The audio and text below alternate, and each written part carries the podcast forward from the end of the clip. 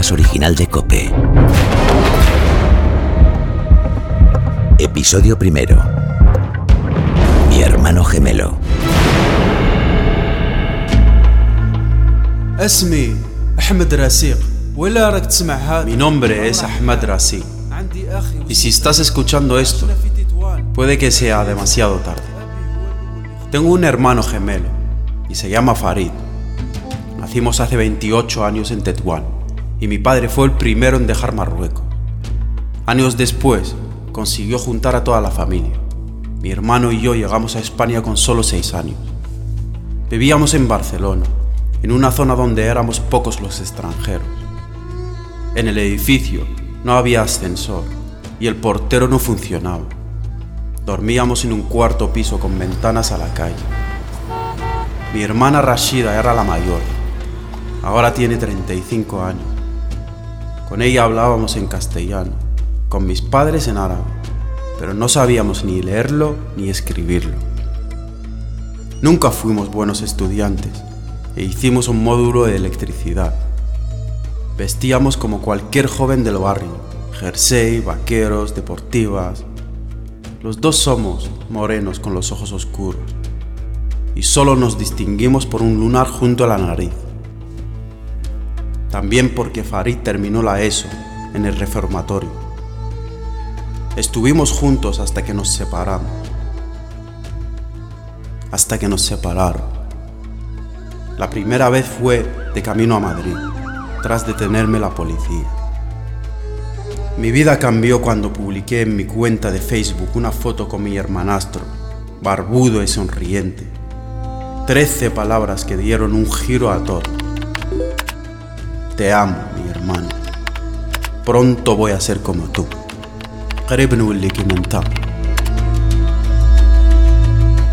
Abu era hijo de mi madre, pero no de mi padre. Apenas le conocíamos porque nunca vino a España. Me sacaba 14 años.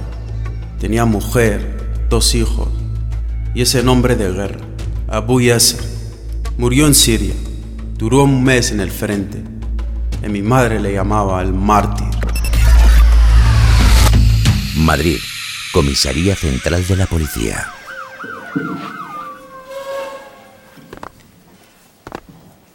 Como ven en la pantalla, los gemelos fueron detenidos siendo menores y condenados por un delito de integración de organización terrorista. Lo recordarán porque muchos de ustedes estaban en esta misma comisaría y porque nos costó la vida que reconocieran los Yo hechos. sabía que te había convocado a ti también el comisario. Sí, pero no tengo ni idea de qué va esto. No me han dado ningún dato más. Pasaron nueve meses en un centro de reforma. Después estuvieron en libertad vigilada y con el tiempo se les perdió la pista. Su madre también fue arrestada y acusada de colaboración con organización terrorista. Con aquel mensaje de Facebook solicitamos intervenir las comunicaciones de su familia como parte de una investigación del entorno radicalizado de Barcelona donde vivían. Detectamos varios yihadistas. Como comprueban en este vídeo, en las calles, en sus casas, en las mezquitas se hablaba de la guerra. Cada reunión era sospechosa. Inspectora Cobo. Sí, eh, gracias, comisario Veraluce. Vamos a ver, ¿en qué punto lideran ese escenario los gemelos? Debemos tener en cuenta que en ese contexto algunos jóvenes alardeaban de ardor guerrero. Solo unos pocos se planteaban marchar a Siria. Los gemelos, Ahmed y Farid, comenzaron a meterse en vena vídeos del Estado Islámico. Y en YouTube, por ejemplo, Farid pasó de seguir un canal de tutoriales de videojuegos a otro de propaganda yihadista. Se acercaron en la mezquita a un predicador y este les propuso ir a estudiar a Marruecos, a una madrasa como la que ven. Una madrasa. Las madrasas son las antiguas escuelas religiosas islámicas donde se estudiaba el Corán y que hoy son un atractivo turístico. Sigamos, sigamos. La madre vio en el viaje una forma de evitar que los gemelos se metieran en líos en las calles de Barcelona. Continúe, Monzó, por favor, con la siguiente fotografía. Sí, comisario. Agosto de 2014. En lugar de matricularse en cuarto de la ESO, los gemelos deciden cruzar el estrecho en compañía del predicador. Monzó. En agosto de 2014, no. Cuando no se matriculan es en agosto de 2004. Cuidado con las fechas. Siga, por favor. Sí, comisario. Pasan por un par de madrasas, de las que son expulsados por mal comportamiento, y en, la tercera, en la mezquita de Mesnana, en Tánger, estudiaban y rezaban cinco días a la semana. Durante las jornadas de descanso, cuando todos los alumnos regresaban a su casa, los gemelos se quedan con un grupo reducido. Y allí conocen a Mohamed Muadín, de, de 28 años. Como podéis ver en la foto, es un tipo bajito, con barba, y es él el que les empieza a instruir sobre qué es ser un buen musulmán. Pertenecía a una red de captación en activo desde hacía siete años.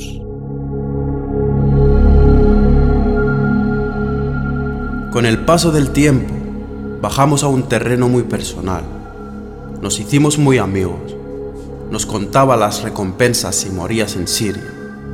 Íbamos a entrenar, a correr con él. Insistía mucho que no le debíamos contar a nadie nada de lo que ahí hablábamos. Lo que nos decía era su opinión personal. Mi hermanastro había muerto en Siria y él le veía como un héroe. Está en el paraíso, nos gritaba. Rajo fil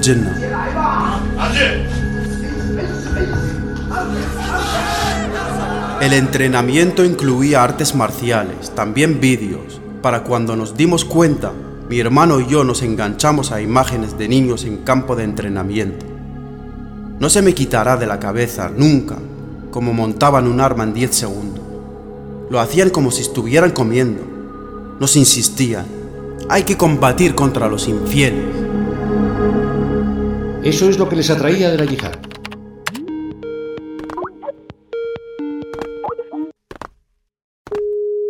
Bien, creo que ya está conectado por videoconferencia el profesor y psicoanalista Pérez Soler, también coordinador del llamado Grupo de Trabajo sobre Derivas Sectarias de la Unión Europea. Señor Pérez Soler, buenos días. Buenos días. No sé si me ven y me escuchan correctamente. Yo a ustedes sí. Le escuchamos perfectamente. Muchas gracias por atendernos desde Bruselas y aportarnos algunas claves sobre el yihadismo. No sé si ha podido oír lo que estábamos comentando, profesor. Sí, eh, esto último sí, y comenzaré diciéndoles, comisario, que este tipo de grupos de los que hablaba usted los seducen con su propaganda, con una idea de, permítanme la expresión, ¿eh? yihadismo cool. En este caso, eso sí, les ofrece aventuras con fusiles Kalashnikov, superioridad espiritual, entiéndanme. Eh, les da una identidad prefabricada, desde el punto de vista psicoanalítico, mm, nosotros lo que decimos es que se creen supermusulmanes. Vamos, que se les infla el ego, ¿no, profesor? Bueno, mm, eh, sí. Digamos que se deslizan hacia un narcisismo más destructivo. Y como vivimos, ustedes lo saben igual que yo, en esa cultura donde todo es retransmitido, cobra fuerza la idea de que quedará inmortalizado como un héroe. El Estado Islámico, en cambio, les ofrece un paraíso sin necesidad de pasaporte. Eh, perdone, profesor. ¿Es esto lo que ustedes denominan la radicalización microondas? El individuo, a ver cómo se lo explico. El individuo atraviesa cuatro fases del proceso, como si su cerebro recibiera un calentón. La primera es de victimización. La segunda, digamos que es de culpabilización. La tercera es la de solución. Y la última de activismo. Esa fase en la que uno uno está dispuesto a dar el salto con todo lo que tenga a su alcance. Basta un par de meses. Recuerdan los atentados del 11S, ¿verdad? Sí, sí, perfectamente, Los terroristas del 11S se radicalizaron a lo largo de una década. Ahora, desgraciadamente, todo va muchísimo más rápido. El principal aliado es Internet. Su principal enemigo, ténganlo en cuenta, el suyo, el suyo como policías, es Internet. Profesor, le agradezco muchísimo que haya podido estar con nuestro equipo estos minutos, aunque por su agenda hayan tenido que ser muy pocos. Hablaremos esta tarde. Muchísimas gracias. Gracias a ustedes. Me tienen a su entera disposición, comisario. Bien. Farid, al que ven en la foto, el hermano de Hamed, finalmente consiguió ir a Siria. Lo hizo a través de Marruecos, aprovechando el movimiento de turistas durante la Semana Santa pasada realizó actividades como integrante de los grupos yihadistas Jabhat al-Nusra y Estado Islámico de Irak y Levante, ambos bajo la órbita de Al-Qaeda y con relevante actividad en los conflictos de Siria e Irak. Su hermano Ahmed creemos que no ha salido de España. Las informaciones que nos proporcionan nuestras fuentes de inteligencia le sitúan en nuestro país. Dime. Es urgente. Vale, vale, lo, vemos luego, que ahora estoy reunido, ¿eh? Perdón, no sé dónde me había quedado. Nos decía, comisario, que, que, las informaciones que nos proporcionan nuestras fuentes de inteligencia sitúan a Ahmed en España. Sí, y lo hacen como miembro de un aparato de captación y vinculado al tráfico de armas con fines terroristas. Es el chivatazo que tenemos y por el que les hemos convocado aquí. Una y treinta y dos minutos del mediodía. Puerto de Algeciras. ¿Cómo? Silencio, por favor. Silencio. Una y treinta y dos del mediodía. Sí, en apenas unos minutos. Lo están viendo en la pantalla. Operación Puerto. Nuestro punto de atención es este. Algeciras, Cádiz. Y nuestra presa un camión, un tráiler, 24 toneladas. Matrícula 2997 Granada, Valencia, Toledo. GVT. En el doble fondo trae 809 armas. Monzó. Sí, comisario.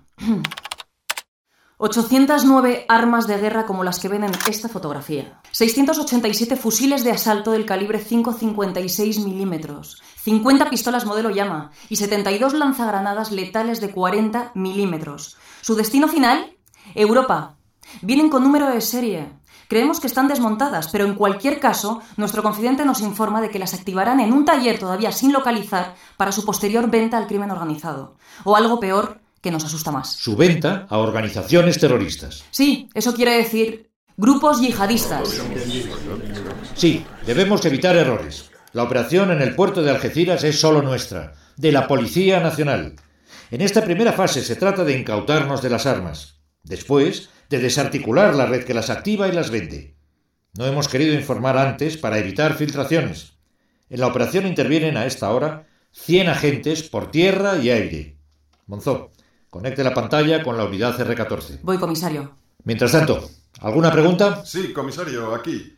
¿Cuántos terroristas se supone que viajan en el camión con las armas? No lo sabemos, pero desde luego hemos dibujado el peor de los escenarios.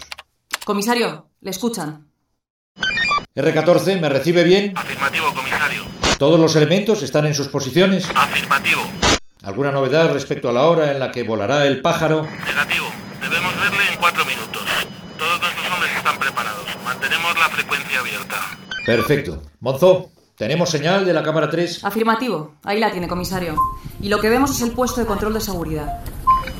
Todos en sus puestos. El pájaro se está acercando al nido. Repito, todos en sus puestos. El pájaro se acerca al nido.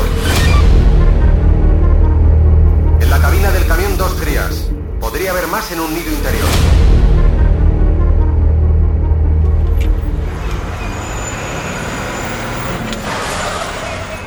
Buenas tardes. Documentación del camión, por favor. Buenas tardes, agente. ¿Sucede algo? Ya veremos si sucede algo o no. De momento, documentación, por favor, y las manos a la vista. No entender, agente. No traemos mercancía. Bajen del camión. Nahm Farigun. Estamos vacíos. No va a haber nada en camión. Abran la puerta trasera del camión. Nahm Farigun. لا أفهم لا نملك شيء. Abran la puerta trasera del camión. Las manos en alto. ¡Vamos! ¡Policía!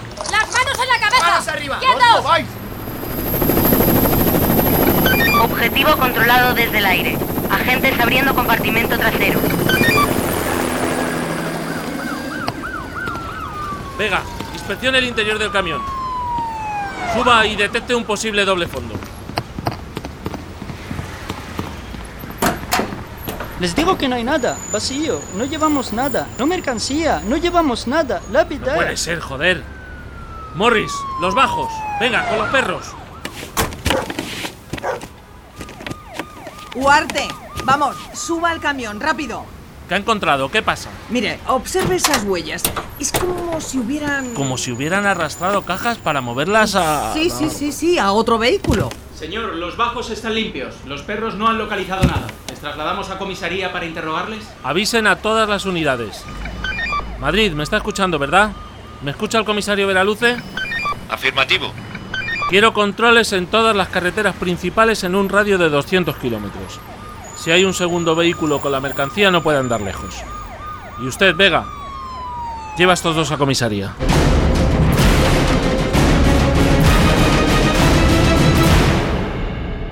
Has escuchado Sin mi identidad. En el próximo episodio, operación fallida. Esas 809 armas tenían que entrar en ese camión. Y en cambio ahora están en España de camino a su destino sin tener nosotros ni puta idea de cuál es. dirección, guion y producción, Antonio Rantia. Diseño sonoro y realización, Juan Antonio Fernández Machado. A Mohammed Dallal y a Khalid les interrogaron en la comisaría. pero fueron fuertes. No consiguieron que les dijeran nada. No les arrancaron ni un dato. Con Adrien Medi como Ahmed Rasik, Carlos Olaya como comisario Veraluce, ¿Dónde están las putas armas? No tengo nada que decir. Natalia Varela como Monzó y Marta Vázquez como agente Cobo. En nuestro caso, con el Teatro Real, las medidas de seguridad serán extremas. Al acto acudirán los reyes Felipe VI y Leticia. Y las voces de Urbano Canal, Roberto Pablo, Miguel de Toro, Germán Palacios, ¿Qué coño estarán planeando? Antonio Hueso, José Antonio Ramos, Josep Belhat, Mohamed Abdel Rauf, Belén Ródenas. Mamá, ¿cuándo vuelve papá? El viernes, cariño. Mira, y el sábado podemos ir a comprar tu regalo. Pilar Fernández Carrillo, Álvaro Rubio, Bárbara Archilla, Tony Martínez, Pablo Tejada, Lola Silva, Diego González. Banda sonora original, Lara Morello y Juan Antonio Fernández Machado. Consulta ya todos los contenidos adicionales de este podcast en sinmiidentidad.cope.es. Síguenos en Twitter en arroba sinmiidentidad y en facebook.com barra sinmiidentidad.